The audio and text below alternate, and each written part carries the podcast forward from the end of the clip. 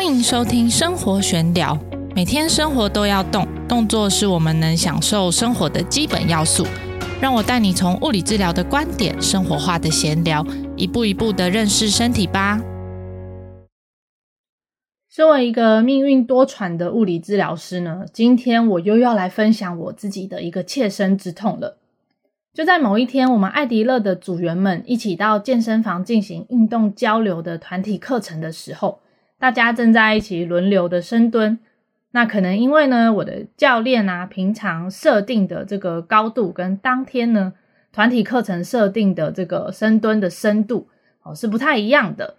那这个时候我蹲个没几下，我就突然开始觉得我右边的膝盖出现了一些酸软的感觉，然后膝盖里面有一点紧紧的酸紧的感觉。后来呢，就开始越来越痛，越来越痛，痛到没办法再蹲下去了。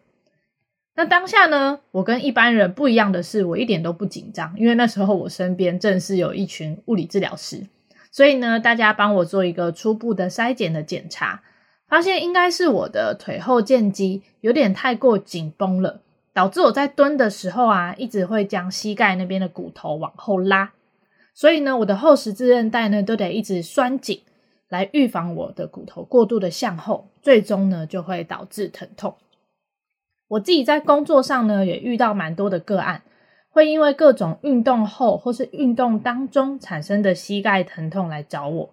有可能是你跑步的时候、重训的时候，或是骑脚踏车的时候，都很有可能产生。大部分的人呢，在这个时候会做的事情就是休息。的确没错啦，休息可以帮助膝盖的疼痛减缓，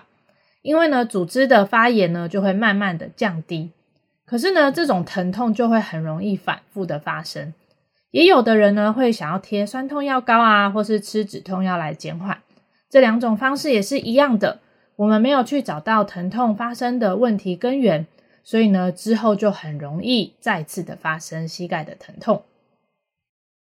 那像是我刚刚的例子呢，找到因为腿后腱肌太紧的这个原因之后。当下我就用伸展的方式来让肌肉恢复到它适合的长度，然后再继续进行深蹲，这样疼痛就也不会再反复发生。在一般的情况下呢，也就是你身边没有一群物理治疗师的时候，该怎么办？今天呢，可以分享一些自我观察的小诀窍，帮助大家来判断看看你的问题可能出现在哪边。首先呢，当疼痛发生的时候。我们可以先关注一下自己正在做哪一类型的运动，譬如说呢，如果你正在进行有氧类型的运动，像是跑步啊、骑脚踏车或是游泳等等的，这个时候呢，比较可能会有疼痛的原因呢，是因为你的身体已经有点太累了，你可能持续这个运动持续的比较长的时间，强度太高了，这个时候呢，最好可以停下来稍微休息一下，或是呢，使用间歇。的方式来去做训练，让组织呢是在使用之后有适度的休息，再继续的去做使用。那如果你现在正在进行的是训练类型的运动，这时候呢，我就建议你可以先减低剂量来看看，例如是降低你负重的重量，或是你减少每组的次数。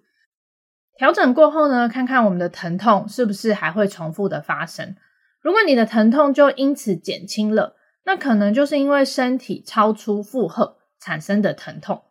但是如果没有因为调整而减轻的话呢，我们则可能是因为动作控制上出现一些问题，代表你的身体在做出这个动作的时候，关节没有在好的排列上进行活动，